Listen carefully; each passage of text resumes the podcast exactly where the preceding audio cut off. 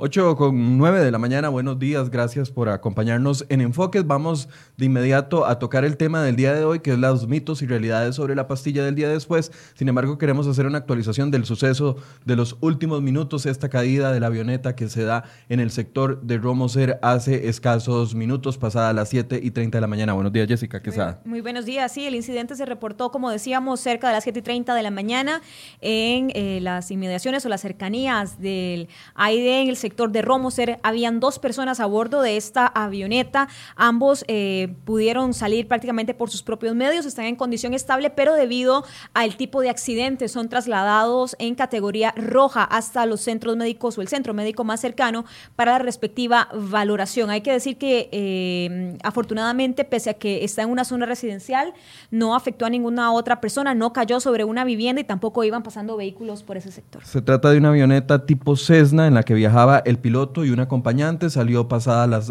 7.30 eh, de la mañana desde el aeropuerto internacional Tobías Bolaños y minutos después presentó algún tipo de problema. Por supuesto, en este momento, como se ha dado hace escasos minutos, la investigación apenas comienza, pero sí es importante decir que los dos personas, los dos pasajeros que viajaban en esta avioneta fueron trasladados en condición estable, pero como aclaraba nuestra compañera Jessica Quesada y Hermes, que se encuentra en la zona, fueron trasladados por protocolo en condición roja, sin embargo, ellos salieron propio de la avioneta. Impresiona el hecho de ver un, un, vehículo de este tipo completamente destrozado y que el piloto y el copiloto hayan podido salir por sus propios medios, Jessica. También habla de la, de la pericia, puede uno empezar a, señalarlo así, del piloto, pues prácticamente este tipo de eventos se pregunta uno, ¿verdad? La forma en la que pudieron planear y caer sobre vía pública sin que se generaran más daños, sin que cayeran sobre una vivienda y que también hayan salido en una condición estable. También el equipo de bomberos está en este punto, luego de que se confirmara derrame de combustible,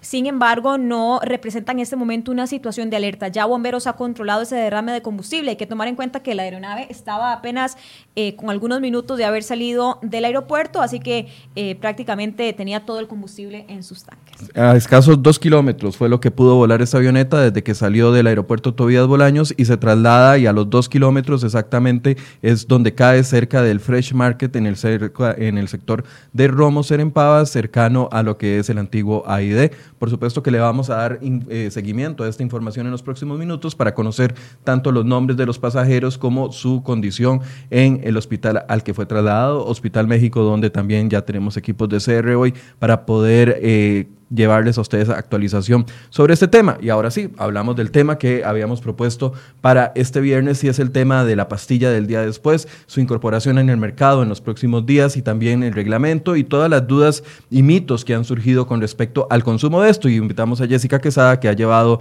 el pulso a este tema desde el principio. Jessica. ¿Qué tal? Muy buenos días a todos. Ya lo decía Michael, luego de que se aprobara el registro sanitario de la píldora del día después y luego además se firmara un decreto presidencial que permite que se venda sin receta médica como se establecía anteriormente ha desatado algunos comentarios, pero también la llegada de un nuevo medicamento de este tipo, que además es una eh, acción histórica en nuestro país, representa algunas dudas, oposiciones, cuestionamientos, incluso algunos mitos que la gente tiene sobre esta dosis. Para eso hemos invitado a dos profesionales que están con nosotros para que nos puedan un poco despejar esas dudas relacionadas al uso, a la posibles implicaciones, así es abortiva o no, que es sin duda una de las principales eh, mitos que incluso generan discusiones a niveles como la Asamblea Legislativa. Así que vamos a abordar este tema también con el objetivo de que todos, desde la persona eh, más sencilla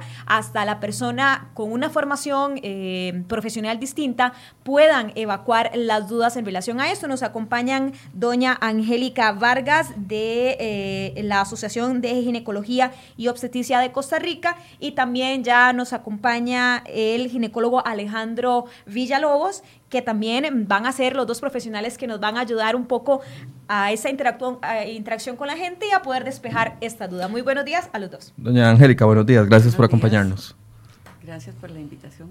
Y el doctor eh, Villalobos, gracias por acompañarnos. Buenos gracias, días. Gracias por invitarme. Bien, tal vez empecemos por explicar en qué consiste este medicamento, porque eh, se ha generado, como bien decía Jessica, muchos mitos, eh, también muchas posiciones que van desde las creencias que se alejan mucho de la parte médica. Tal vez expliquemos en qué consiste el medicamento, doña Angélica. Ok. Eh, bueno, buenos días y gracias por la invitación nuevamente. Realmente es un tema eh, muy controversial, sin embargo, eh, como bien lo dicen, está rodeado de mitos. La anticoncepción de emergencia consiste en una formulación hormonal de dosis baja y de dosis corta que lo que hace es eh, evitar la ovulación y que se da, como la palabra lo dice, en situaciones de emergencia, cuando por algún motivo la mujer tuvo una relación sexual sin protección y viene a consistir esto en entonces la última oportunidad que tiene de evitar un embarazo que no estaba planificando. Entonces, eh, nada más repito, es una dosis baja y corta de una formulación anticonceptiva. Hay varias eh, prescripciones o hay varias formulaciones. Aquí vamos a hablar específicamente de la que es a base de levonorgestrel y la que tenía el país que es Yuspe. Hay otras formulaciones que no son de las que estamos hablando y que podría tener otras implicaciones. Doctor, buenos días. Tal vez eh, aclaremos uno de los puntos álgidos de esta discusión. ¿Es o no un método abortivo? Estás empezando poniendo el dedo en la llaga, ¿verdad? Directamente en la llaga porque ese ha sido el tema controversial. Como decía la doctora anteriormente, como métodos anticonceptivos de emergencia hay tres grupos. Los que se utilizan estrógeno y progesterona a alta dosis, un, un esquema de medicación diferente. El que estamos hablando hoy, que es el esquema único de levonorgestrel, a una dosis baja de 1.5 miligramos y una sola pastilla administrada luego de 70, antes de 72 horas del, del incidente. Y otro grupo de medicamentos que son los antagonistas de progestina, que es el, ulipristal, que es otro mecanismo de acción. Vamos a centrarnos únicamente en el que nos compete, que es el de levonorgestrel a una dosis única. Los estudios han demostrado desde 2007 más o menos que el principal mecanismo de acción de ese medicamento es inhibir o atrasar la ovulación. Entonces la mujer no ovula, entonces no hay riesgo de embarazo. Muy bonito. Lo que pasa es que lo que se ha visto es que ese atraso o esa inhibición de la ovulación va a estar relacionada directamente al momento del ciclo menstrual en que la mujer necesita esa anticoncepción. Vamos a ver. Usted puede inhibir o retrasar la ovulación si ese medicamento es tomado a esa dosis antes de que los folículos lleguen a tener 14 milímetros de tamaño. Estamos hablando en los primeros días del ciclo menstrual, día 6, 7. Ahí la inhibición de la ovulación es cercana al 90%. Pero si usted se toma ese medicamento el día que está ovulando o el día después, solamente 12% inhiben la ovulación. Entonces, no, ok, pero la tasa de eficiencia del medicamento es de casi 90%. Entonces, no, entonces tiene que haber otro mecanismo asociado que explique por qué sigue siendo igual de eficaz si en el 90% de los pacientes que lo tomaron en el momento en que están ovulando, ovularon. No sé si me doy a entender.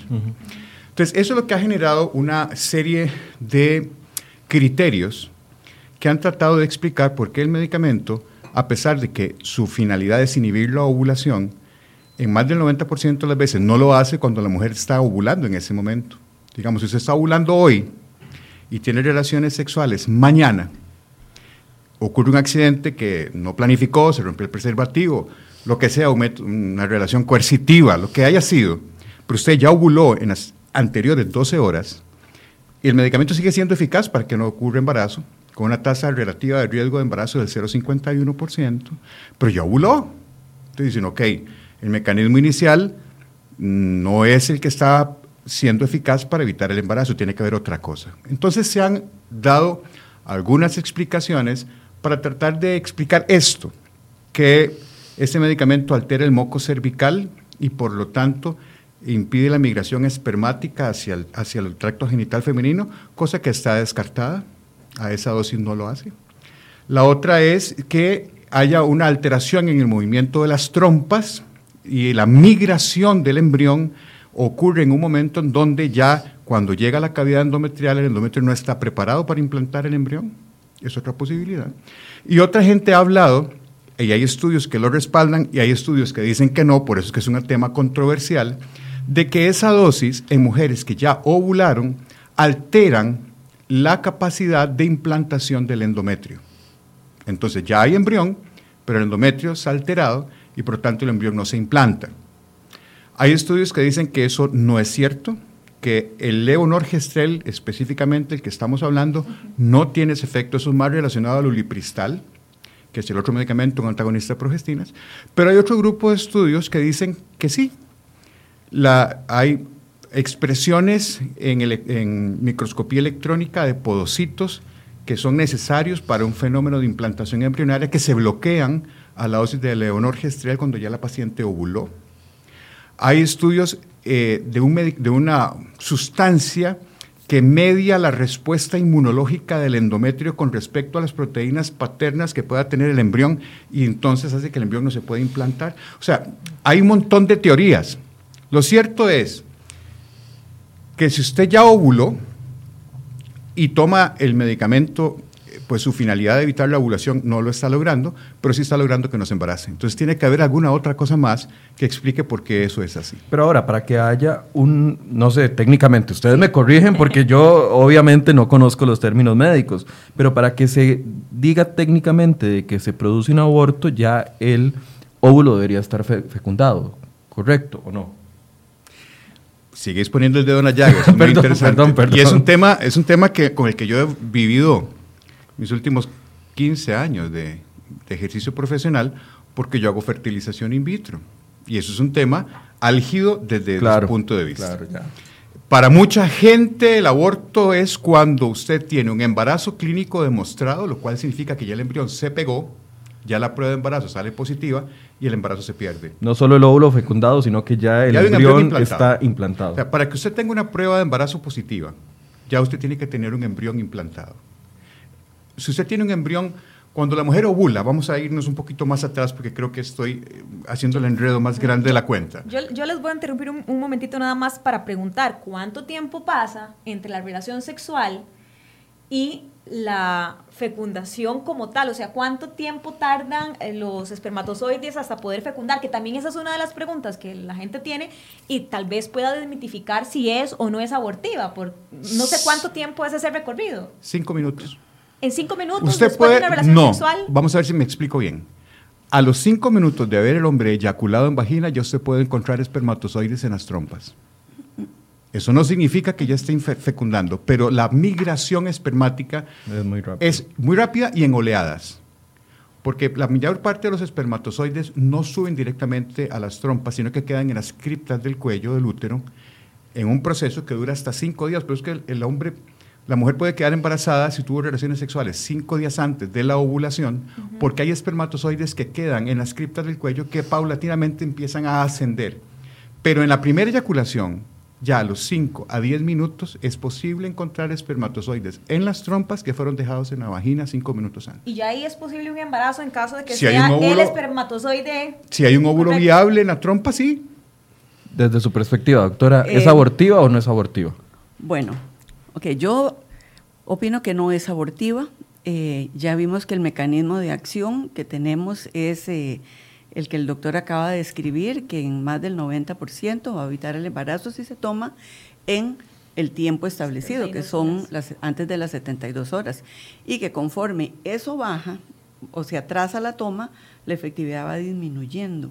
Entonces, uno pensaría, si la afectación en endometrio es real, la efectividad eh, sería como diferente, ¿verdad? Pero eh, volviendo al, otro tema que hablábamos, es que si una mujer ovula y tiene relaciones sexuales, no quiere decir que va a quedar embarazada. O sea, de hecho es muy bajo el porcentaje de embarazos que se da en una relación que donde la mujer ovuló y hay un espermatozoide por un montón de factores que bueno, aquí el doctor es el experto en fertilidad, pero hay un montón de factores que inciden en eso, de donde todo está bien, se tiene relaciones en el momento ideal y no se queda embarazada. Entonces nosotros tenemos que partir de la evidencia científica de qué podemos probar. Entonces, ¿qué podemos probar? Un embarazo implantado, eh, porque tenemos formas de documentarlo físicamente. Entonces, ¿qué pasa entre que la mujer ovula, tiene relaciones y hay una fecundación, nosotros no lo podemos, no lo podemos probar. O sea, no podemos, no tenemos forma de decir si esa mujer se embarazó o no se embarazó. Y como le digo, la tasa de no embarazos es tan alta que darle la dosis de levonorgestrel no podríamos achacarle a eso que no se haya embarazado, porque en condiciones normales muchas mujeres no se embarazarían aunque no hubieran tomado levonorgestrel. ¿verdad? Entonces, eso es como un limbo que no podemos, no tenemos cómo evidenciarlo. Contra eso tenemos una mujer en una situación de riesgo, y hablemos de una paciente violada, donde necesitamos evitar un embarazo no deseado, o una paciente que tuvo un accidente con su anticoncepción y no estaba buscando un embarazo o que tenía un riesgo médico y no se debería embarazar. Entonces, definitivamente tenemos que sopesar riesgo-beneficio. Entonces, no podemos nosotros decir que el levonorgestrel es abortivo cuando ni siquiera sabemos si esa ovulación terminó con un embarazo. Y nunca lo sabrán. Y nunca lo sabremos. Ese espermatozoide que llega rapidísimo no tiene capacidad de fecundar, porque el que tiene capacidad de fecundar más efectivamente es el que dura esa etapa de, capacitación que queda en el cuello unos días. Entonces, eh, ahí queda como un, limbo, por decirlo de alguna manera, en esos días entre que ovula y que se implanta. ¿okay? Ahora, volvemos a lo mismo, riesgo-beneficio. Ahí las estadísticas nos dicen que un 50% aproximadamente de las mujeres tienen embarazos no deseados y de esas el 50% estaba usando un método anticonceptivo. Entonces quiere decir que esto es un rescate a esa paciente que no desea embarazarse y que un embarazo no deseado trae consecuencias nefastas sobre la mujer, sobre los niños. Y veamos las historias de los últimos días, ¿verdad? Niños fallecidos a manos de sus padres. Con una característica, las mujeres quedaron embarazadas durante la adolescencia en estos dos casos. Además, que es una situación de mucho, que las pone en mucho más riesgo. Entonces, tenemos que ver un panorama completo, ¿verdad? Y no enfocarnos en, en algo que ni siquiera podemos asegurar. Ahora, hay, hay otros, voy a poner el dedo en la llaga nuevamente, ¿verdad? Porque comienzan a circular a partir de esto, antes de ir leyendo las preguntas, porque ya nos están llegando bastantes, les voy a leer un post que circuló el día de ayer por parte de una organización y que tenía muchísimos compartidos y, yo me asusté donde lo vi y quiero que, eh, tener la opinión de ambos con respecto a eso. Dice, la dosis de la píldora del día siguiente equivale a 30 dosis de anticonceptivos y un adolescente puede llegar a provocar trombosis venosa que resulta mortal. Sabemos que muchos de los embarazos no deseados se dan durante la adolescencia, entonces podríamos pensar de que la incorporación en el mercado de esta pastilla podría tener una alta utilización o media utilización por parte de adolescentes. Si me equivoco, me regañan. Pero entonces, ¿qué opinan con respecto a esto? ¿Esto es un mito o es una verdad? Que, equivale primero a, 300, a 30 dosis de anticonceptivos y si puede generar eh, una trombosis mortal en las personas. El doctor se ríe, le voy a dar la palabra al doctor primero. Eh, eh, este, doctora, le dejo usted porque la lengua me pica, pero yo puedo complementar después algo. doctora. Ok, este, no, definitivamente esto es un mito, ¿verdad? Ah, Primero, las adolescentes son quienes menos riesgos tienen en el uso de métodos anticonceptivos porque son en general sanas. Y de acuerdo a la, a la a una, una clasificación que tenemos, o una directriz que tenemos de la Organización Mundial de la Salud, las adolescentes en general pueden usar los métodos anticonceptivos sin riesgo, excepto que tengan alguna enfermedad crónica. Entonces, eh, el riesgo de trombosis es real en algunos anticonceptivos combinados que tienen estrógenos eh, y, pero asociado a mujeres con factores de riesgo. Entonces, la adolescente en general no tiene factores de riesgos y lo que estamos hablando es de, de levonorgestrel y no de estrógenos. Entonces, eh, por ahí definitivamente no. Eh, yo insistí cuando hablé la primera vez que es una dosis baja. O sea, jamás va a equivaler... no equivale a 30 anticonceptivos. No, jamás. tal vez para, para complementar un poquito, al principio les dije que habían tres eh, formas orales de anticoncepción de emergencia. Una son la combinación de estrógeno y progesterona en dosis fuertes, que no es el, tema que estamos hablando. La otra es únicamente progesterona, que es el levonorgestrel, que es la que estamos hablando. Y el otro es el ulipristal, que es otro, otro tema aparte.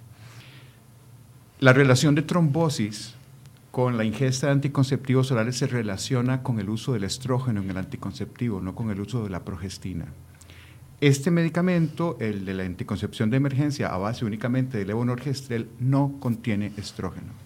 No hay incremento en el riesgo de trombosis en una persona que no tenga ninguna predisposición a hacerlo.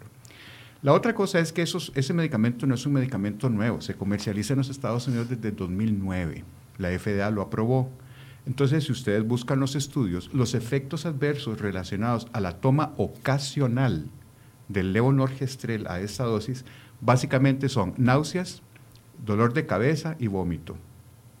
Y a la dosis que se utiliza el levonorgestrel como dosis única para anticoncepción de emergencia, si usted compara el uso de anticonceptivos orales combinados con solo el levonorgestrel, la reducción de las náuseas es del 50% y la reducción de los vómitos es del 70%. O sea que el efecto adverso básicamente es menor, son menos que los que se utilizan con anticonceptivos orales combinados, en un 50% menos náuseas y un 70% menos vómito, y no hay riesgo adicional. Es un medicamento seguro porque no contiene estrógeno. Y no es cierto que la dosis sea 30 veces jamás. Un blister, prácticamente. Claro, tendría que tomarse un blister cada seis horas para, para que tenga más o menos una, una relación así. Y, tal, vez para complementar eso, eh, incluso dando la dosis de combinada de los estrógenos, de la, de la pastilla que es con estrógenos y progesterona, que es lo que se conoce como YUSPE, de, de un paquete de 21 pastillas, lo que estamos dando como máximo, si usáramos uno de los medicamentos, serían ocho pastillas del paquete. Y en una sola, bueno, en dos dosis, digamos en 24 horas. Entonces, ni siquiera usando la dosis que tiene estrógenos como anticoncepción de emergencia, incrementamos el riesgo de trombosis. Entonces, definitivamente... Ni con el YUSPE. Ni siquiera con el YUSPE. Hay, hay un, bueno, Cristian Madrid dice, ¿por qué no llevaron a un médico que esté en contra para tener una visión más amplia de este tema? Solo presentan una posición. Eh, nada más quiero decirle a don Cristian, antes de que Jessica pregunte, que nosotros no le preguntamos a los médicos cuál era su posición, porque este es un tema técnico y son dos profesionales con amplia experiencia en el ámbito de ginecología que tienen su posición eh, técnica. Yo no, no, no, no sé si están reflejando alguna posición eh, de otro tipo, pero quiero que ustedes lo aclaren para que tengan la oportunidad de aclararle a la persona que nos está viendo. Yo quisiera ampliar algo. Nosotros no podemos emitir opiniones personales lo que tenemos que hacer es presentar la evidencia científica. Las opiniones personales las elabora cada uno desde su perspectiva. Nosotros aquí lo que venimos a presentar es la evidencia científica, los estudios que respaldan el uso del medicamento, los resultados, las controversias, pero la opinión la genera personalmente cada uno. Si usted me pide mi opinión, yo se la puedo dar con mucho gusto, pero yo vine aquí a hablar de estudios científicos. Eh, si usted me dice si es abortiva o no, yo le tengo que decir lo siguiente, si eso es lo que creo que la persona está preguntando, y eso no me importa mojarme las manos en esto. Eh, no tengo ningún interés particular, no soy patrocinado por ninguna empresa, no tengo ningún conflicto de interés con lo que voy a decir. Desde el punto de vista científico, el mecanismo de acción de este medicamento a esa dosis es evitar la ovulación. ¿okay? Pero dije desde el principio que existen estudios que sí ven que puede haber una alteración en la capacidad de implantación del endometrio. Lo que dijo la doctora al principio es totalmente cierto. La mujer ovula, el óvulo es fecundado y dura cinco días en el trayecto de la trompa para llegar al útero, tiempo en el cual el embrión empieza a multiplicar sus células y llega a la cavidad uterina al quinto día y después se implanta. Si usted tiene un embrión formado en la trompa, la gran mayoría de esos embriones no llegan viables para ser implantados. Más, más o menos un 10 o un 15% de los embriones se bloquean en su proceso de desarrollo en la trompa y no se implantan. Entonces la mujer nunca supo que tuvo un embrión adentro.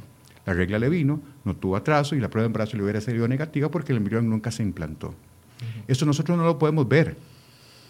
Lo que nosotros, a lo que yo me quiero referir en, es, en el sentido de que si usted toma el medicamento después de que ha ovulado o en el momento en que está ovulando, siempre sigue siendo eficaz en reducir la expectativa que había de la posibilidad de que esa paciente pudiera quedar embarazada, tomando un grupo grande de pacientes, sabiendo que solamente un 20% de las mujeres que se exponen a embarazo en un mes logran embarazo clínico, solo 20 de cada 100 parejas que se exponen conscientemente a buscar un embarazo, solo 20 se van a embarazar. por lo que decía la doctora al principio, las tasas de, de fertilidad en la especie humana somos muy malitos reproduciéndonos.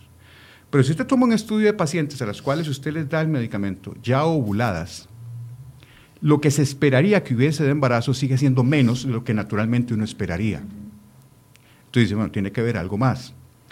A mi gusto, usted puede, yo les puedo traer aquí 10 estudios que dicen que no afecta el endometrio y 10 estudios que dicen que sí. ¿Ok? Justificados científicamente los dos. Ahora sí, viene mi opinión personal. ¿Ok? Y eso no es algo científico y me puedo mojar las manos sin ningún problema. Si usted ya ovuló y usted tuvo relaciones y tiene posibilidad de quedar embarazada y toma el medicamento internamente que hay en su corazón, ¿qué usted está pensando? Que no quiere el embarazo. Usted no sabe si se va a embarazar o no, pero no se la juega. Entonces, la opinión de cada uno es individual. Si usted hoy está ovulando, tiene relaciones sexuales hoy, se olvidó ponerse el preservativo, el preservativo se rompió, o fue una noche de fue una noche loca. Se, me olvidó, se me olvidó la, pastilla, las pastillas anticonceptivas, se me lo que sea. Y usted tiene las posibilidades de quedar embarazada. No estoy hablando de un, abuso ni una violación, estoy hablando de la gran mayoría de una relación consentida, en la que hay riesgo de embarazo y usted está ovulando. Si usted se toma la pastilla, usted lo que no quiere es un embarazo. Punto. ¿Qué hay en su corazón? Usted en ese momento no está pensando en los estudios, está pensando si está retrasando la ovulación o no, lo que está pensando es que no quiere quedar embarazada. ¿Cuál es la intención? Científicamente lo que yo puedo decir es que si usted lo hubiera tomado antes de que ovule, 80-90% no ovula. Pero científicamente sí le puedo demostrar que si usted ya ovuló y en esas primeras 12 horas se toma el medicamento, la ovulación ya pasó y el riesgo de embarazo sigue siendo reducido a pesar de que somos poco eficaces en la reducción. Entonces, ¿qué hay en el fondo? A, propósito de, lo que está explicando, em, entonces, una mujer que, que va a tener relaciones sexuales consentidas, em, se da cuenta que no tiene preservativo, que no ha tomado pastillas, píldoras anticonceptivas, se puede tomar antes de la relación sexual la píldora de emergencia y es exactamente igual de efectiva. No, no, o sea, definitivamente la píldora eh, de emergencia insisto, es de emergencia. Nunca se va a comparar la efectividad de la píldora de emergencia con un método regular. En un método regular el porcentaje de embarazo es de menos de 1%. Con la píldora ya vimos que no. Entonces nunca se puede sustituir el método regular por una, una anticoncepción de emergencia. La anticoncepción de emergencia está para esas situaciones que ya se han mencionado. Entonces, volviendo al, tema anterior, a veces eh, quieren como trasladar la responsabilidad de la decisión a la parte científica. Entonces, que la píldora esté disponible en este momento en el país es un derecho que las pacientes tienen, no es una obligación. O sea, si una paciente no quiere tomarlo, nadie la va a obligar es su decisión ante una situación de riesgo si lo hace o no. Lo que el país estaba desde hace muchos años era violentando un derecho, porque era el único país, creo que en toda Latinoamérica, donde las mujeres no podían disponer de este método. Y el derecho a la anticoncepción es un derecho internacional. Entonces, eh, eso no obliga a una paciente que tiene conflicto a usarla. Lo mismo que hay pacientes que llegan a los estudios de fertilización in vitro o llegan, están en estudios de infertilidad y se les dice, no, de aquí en adelante lo que sigue es fertilización in vitro. Y la paciente entra en conflicto con el tema de los embriones.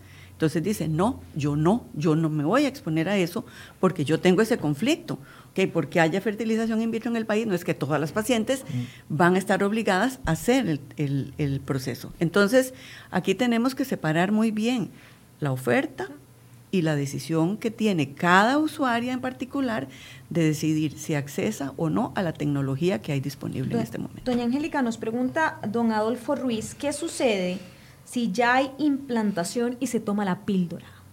No sucede nada. En teoría no sucede nada.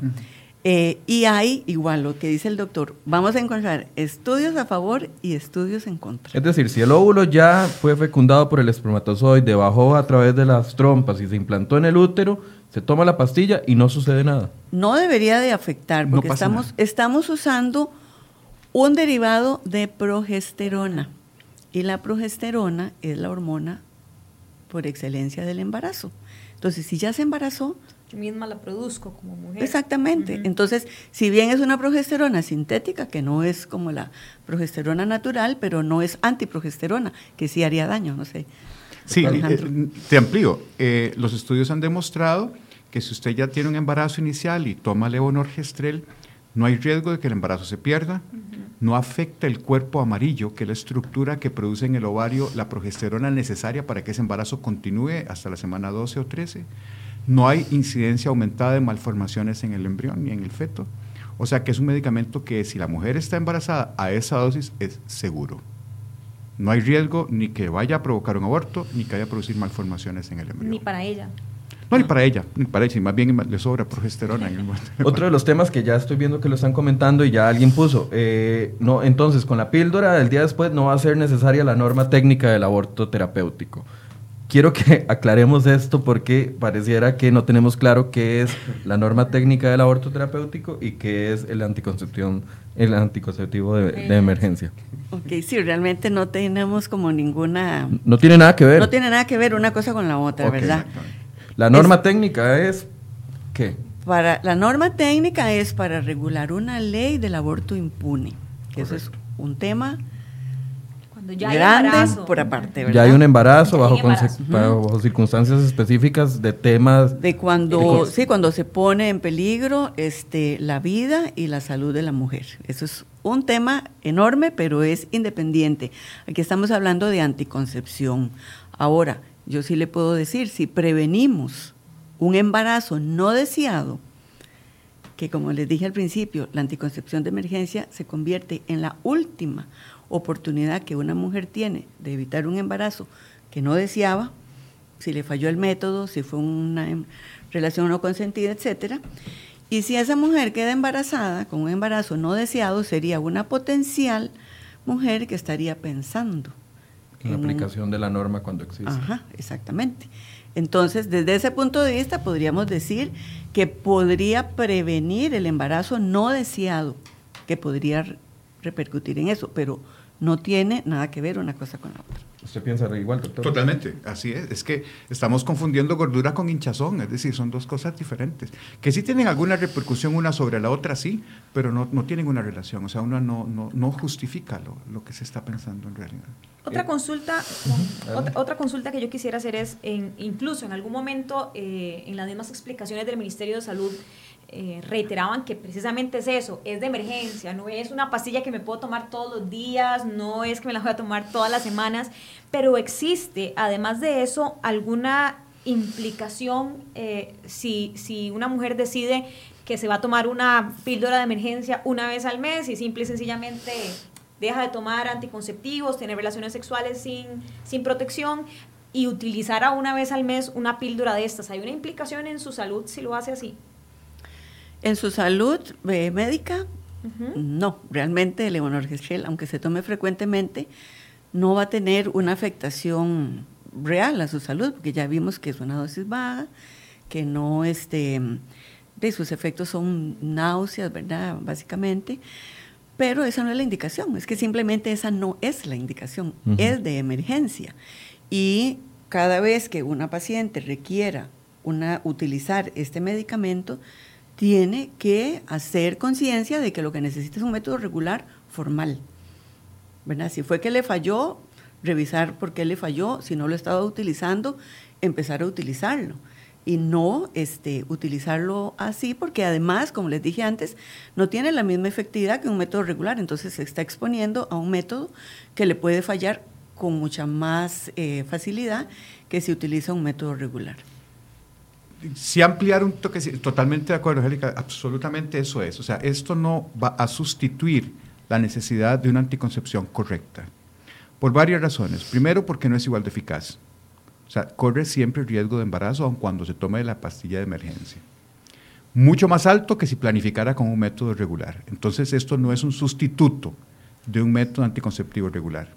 Y segundo, la única afectación física que una mujer puede tener es temporal y es una alteración en el patrón de sangrado menstrual.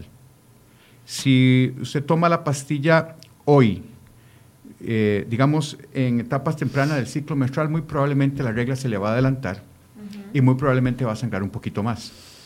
Si usted toma la pastilla del día después, cuando ya ha ovulado, pues probablemente la menstruación sí vendrá cuando tiene que venirle, pero le va a durar más días. O sea, lo que va a notar es un cambio temporal en el patrón de regularidad menstrual. Ese es lo único que podría haberse relacionado con la toma de la pastilla. Del ¿Existe algún factor de riesgo para una persona que, eh, para una mujer que toma su anticoncepción normal y toma la de emergencia? ¿Existiría algún patrón de riesgo o no? Ninguno, Angélica.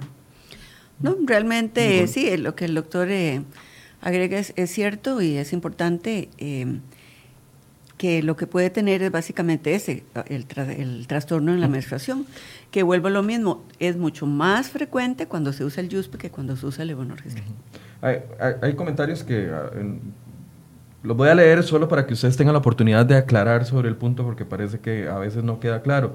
Eh, una persona nos dice, ¿y por qué si no se ¿Y por qué no se puede tomar todos los días si no tiene tantos efectos secundarios como ustedes afirman? Dice otra una persona. Y otra dice, es abortivo porque impide la implantación. Creo que no queda claro el punto que hemos tratado de dar en los últimos 44 minutos de programa, pero no sé si quieren hacer eh, eh, alguna referencia al tema para poder aclararle mejor a la gente que está comentando.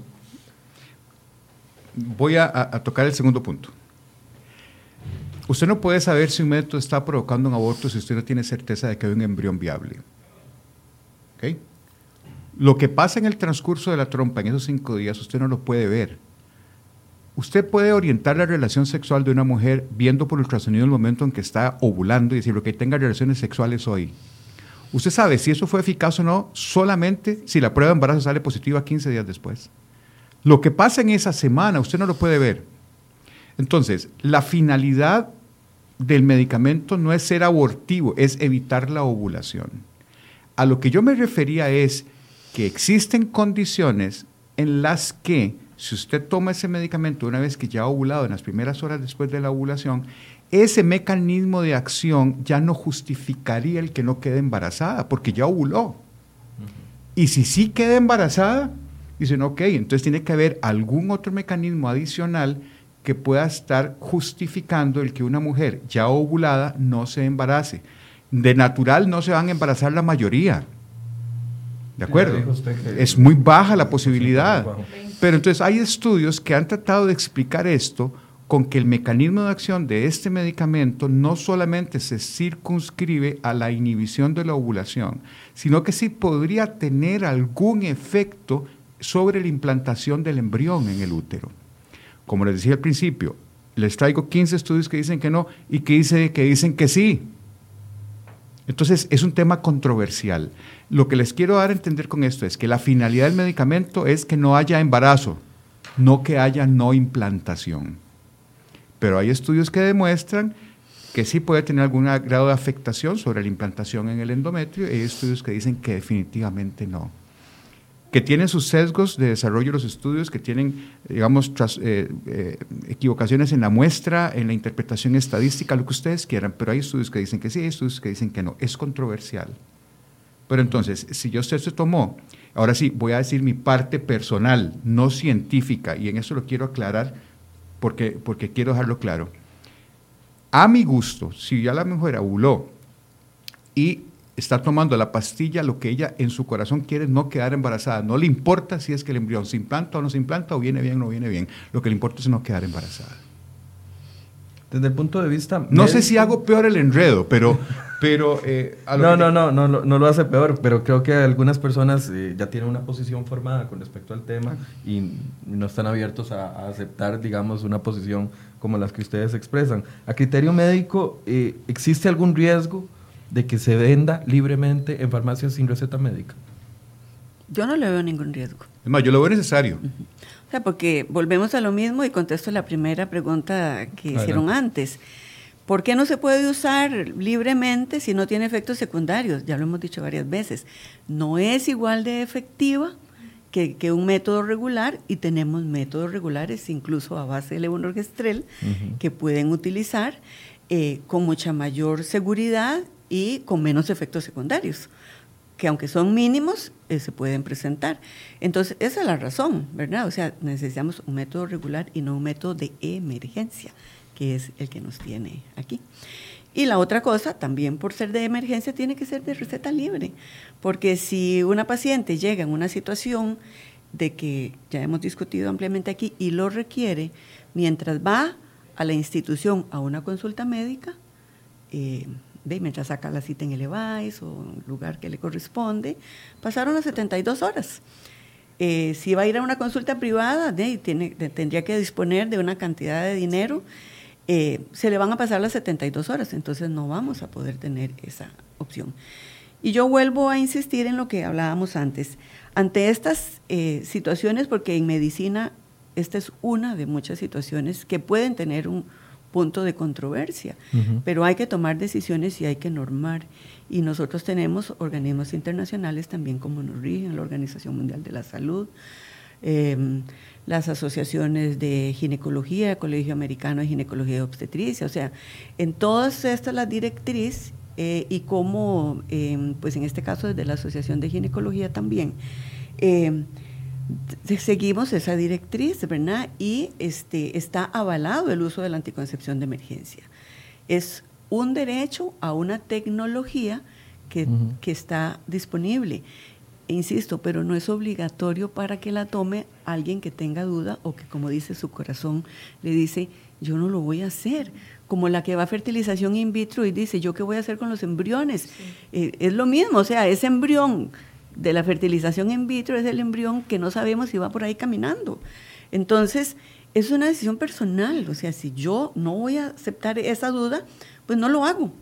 Pero no impongamos lo que yo pienso a una paciente, por ejemplo, con una violación, a una paciente que tiene un embarazo de alto riesgo, a una paciente que un, o que tendría un embarazo de riesgo, o una paciente que, una condición de salud que en una condición personal un embarazo va a ser un trastorno en su vida y que por una duda que no tenemos del todo claro, la vamos a privar de evitar ese embarazo que no desea.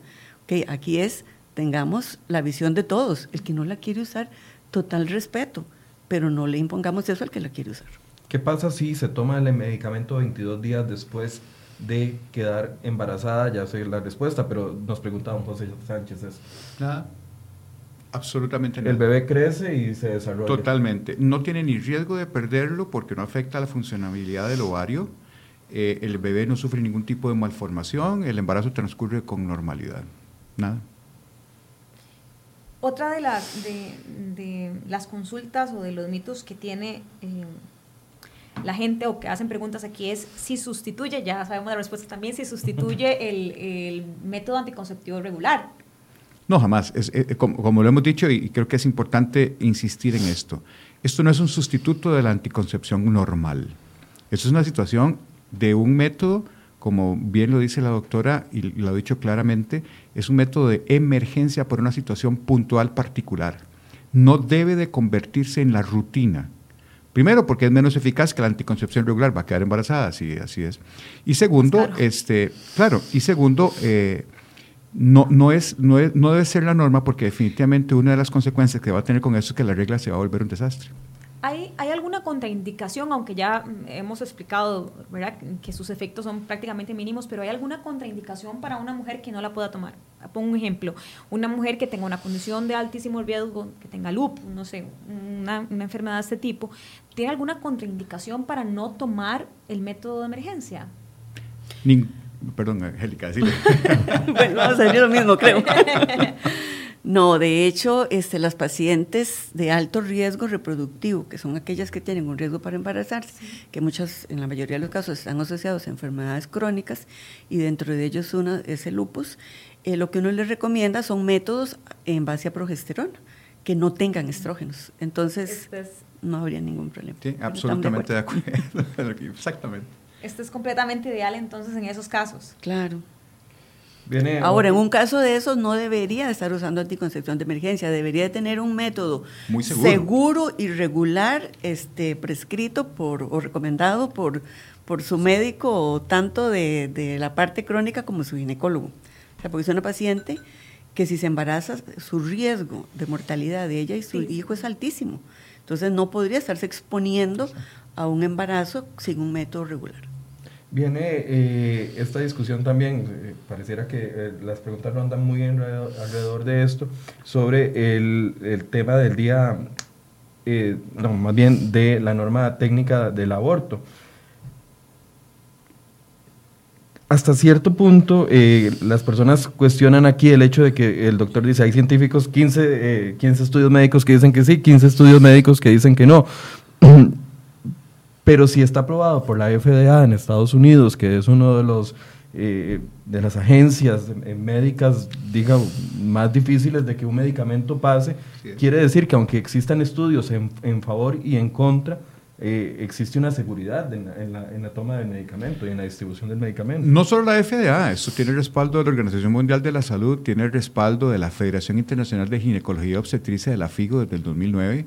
O sea, es un medicamento probado no es algo que se está inventando para ponerlo aquí en el país. Esto se distribuye y se utiliza en todos los países. En Estados Unidos fue aprobado desde 2007. Eh, y en todos los países de América Latina se usa hace muchos años. Nosotros, eh, por nuestra idiosincrasia particular, eh, hasta ahorita es que, que se está incluyendo. Es un medicamento que no es obra de la casualidad. Es un medicamento que tiene respaldos científicos que permitieron su aprobación, venta y comercialización en los Estados Unidos a través de la FDA. Y eso, para los que no lo saben, es un calvario. Que, la FDA apruebe un medicamento para la venta y distribución en los Estados Unidos realmente requiere de estudios fase 1, fase 2 y fase 3 que son extensísimos y que tienen que tener una validez científica real para que puedan ser aprobados. Entonces, esto no es una pastillita que se le ocurrió a alguien eh, venderla hace poco tiempo, no, esto tiene estudios serios, aprobación por la FIGO, aprobación por la Organización Mundial de la Salud, aprobación por la FDA en los Estados Unidos y nuestro país es el que viene a, montarse en el cabuz de la cola de la distribución farmacológica de esto porque por nuestra idiosincrasia particular, por creencias, lo que sea, que hayan influido hasta ahora en decisiones, no se había comercializado en el país. Eh, yo en esto llamo a la cordura en el sentido de que si usted cree que eso es abortivo, no lo use. Nadie lo está obligando a usar. Si usted considera que es una situación de emergencia y que, y que su situación de vida puede ponerse en peligro si está embarazada, lo que sea, como dijo la doctora, es la última oportunidad de evitar un embarazo que puede traer consecuencias muy serias para su vida. Entonces, eh, el asunto de la implantación embrionaria o no, que se implanta o no, es controversial.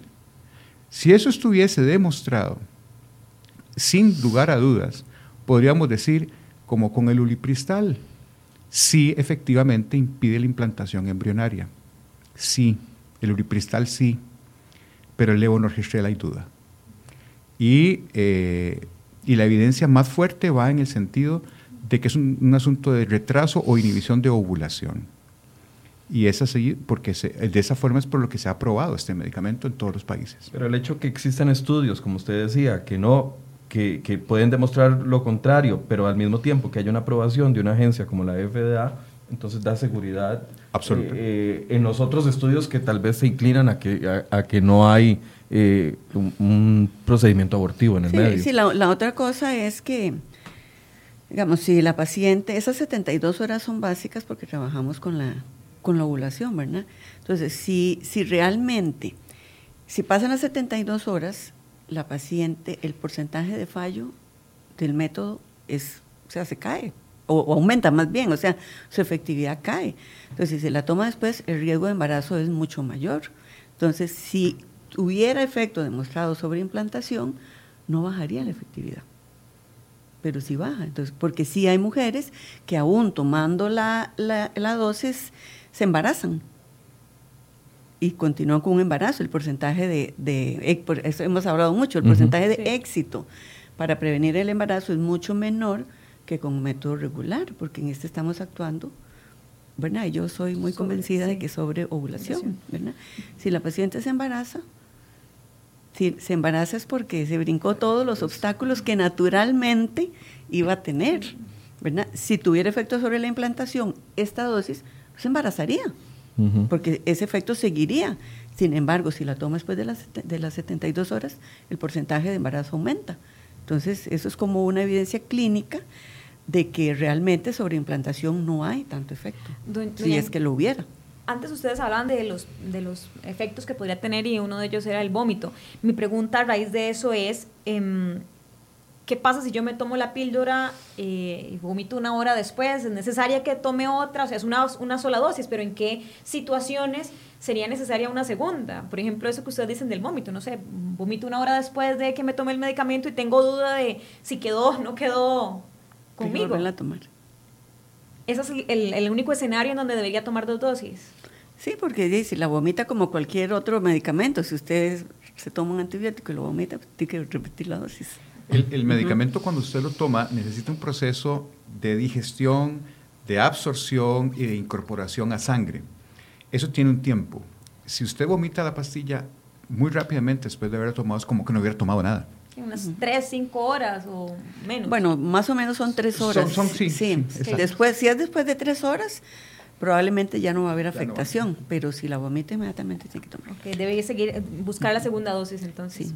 Yo creo que eh, no le ponemos la suficiente atención a la palabra anticoncepción de emergencia y la, pasamos por alto. Si estuviéramos discutiendo, no sé hace cuántos años está la anticoncepción normal que conocemos, eh, si estuviéramos discutiendo eso, probablemente estaríamos en el mismo debate, porque eh, o, otros métodos. Recuerdo que hasta hace poco el tema de ver el uso del preservativo eh, para ciertos grupos todavía era un tema de que no se acepta. Entonces, tal vez no, ah, para poder cerrar, hacer una conclusión, el, el hecho de eh, enfocarnos en que es un anticonceptivo. Correcto. Una conclusión cada uno. Sí, bueno, eh, voy a, voy a echarme el agua primero yo.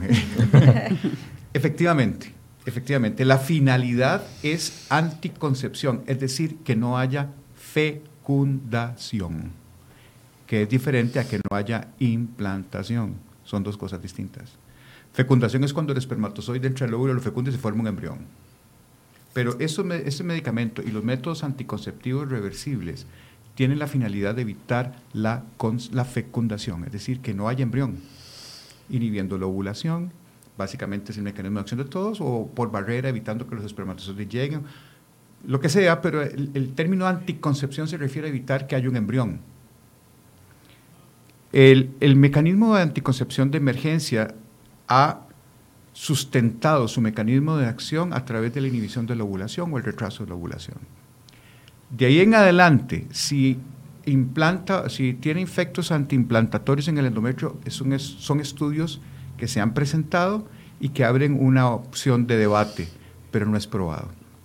No es una situación que, sí, que, esté ahí y que diga, sí, es que con este esquema de medicamento que estamos hablando del levonorgestrel, no es probado. Con otro medicamento sí, pero con este no. Entonces está el debate. Yo lo que creo eh, a título personal es que eh, cada persona es absolutamente libre de tomar una decisión que crea conveniente no soy yo nadie para juzgar las decisiones que los demás vayan a tomar, ni mucho menos obligarlos a tomar una decisión en determinado sentido. Eh, el mecanismo de acción propuesto es evitar ovulación, pero también hay discusiones de que podría eventualmente tener algún efecto sobre el endometrio. No es seguro, pero se habla. Pero cada persona vive su mundo, cada persona tiene su realidad, cada persona se enfrenta a sus decisiones diarias y lo importante es que tomen una decisión con un conocimiento claro para que después no digan, es que no me dijeron. Eh, si usted tiene conocimiento claro de lo que usted está haciendo, se ha informado, ha leído y crea su propia opinión, es respetable. Yo no soy quien para juzgar las decisiones de nadie, pero sí creo que es importante dejar la nociva práctica de emitir juicios de valor sin tener un conocimiento claro de lo que está pasando. Sí, más en temas médicos. Doctora. Sí, yo creo que el país avanzó en derechos sexuales y reproductivos. Eh, era una deuda que teníamos con las mujeres de, de este país. Como les dije al principio, era el único país en toda Latinoamérica, creo, que no disponía a nivel ni siquiera privado, porque no tenía el registro de la anticoncepción de emergencia. Así es que realmente lo que estamos es cumpliendo eh, mandatos internacionales sobre la protección en salud sexual y reproductiva de nuestras mujeres. Así es que realmente celebramos el registro y esperamos que, que pronto ya esté disponible y como dice el doctor, disponible para aquellas pacientes que lo requieren y que estén de acuerdo con él. Y yo nada más quiero aportar de que es un tema que genera muchísimos comentarios, muchísimos mitos. Ojalá que usted busque las fuentes oficiales para informarse. Médicos calificados, si tiene dudas, su ginecólogo o su ginecóloga que puedan aclararle cuáles son las, eh, las eh, los efectos y, los procesos que llevaría esta píldora si tiene a la, eh, dudas a la hora de tomarla, pero sobre todo no reproducir mitos. Ojalá que pudiéramos ir sacando de las redes sociales es la cantidad de mitos que reproducimos. Nada más le damos eh, compartir sin saber si la información es correcta o no, porque dice, como les decía, este post que yo vi, decía que era de una asociación estadounidense y ya la gente lo comenzó a compartir dándolo por verdad y lo que dicen los médicos basado en información científica es completamente lo contrario. Jessica. Sí, yo también quisiera eh, concluir en ese sentido, sobre todo cuando se trata de medicamentos, no solamente de este, sino de otros. Eh, la mayoría de gente tiene la mala costumbre de que si siente un dolor en el codo, va a Google y San Google le va a responder todo. Por favor, cuando se trata de medicamentos es mejor consultar expertos y no dejarle esas preguntas a un buscador de Internet. Bien, muchas gracias por su compañía, gracias a los doctores que nos acompañaron esta mañana y los invitamos el lunes, próximo lunes a partir de las 8 de la mañana con otro espacio de enfoques para discutir temas de realidad nacional. Muy buenos días.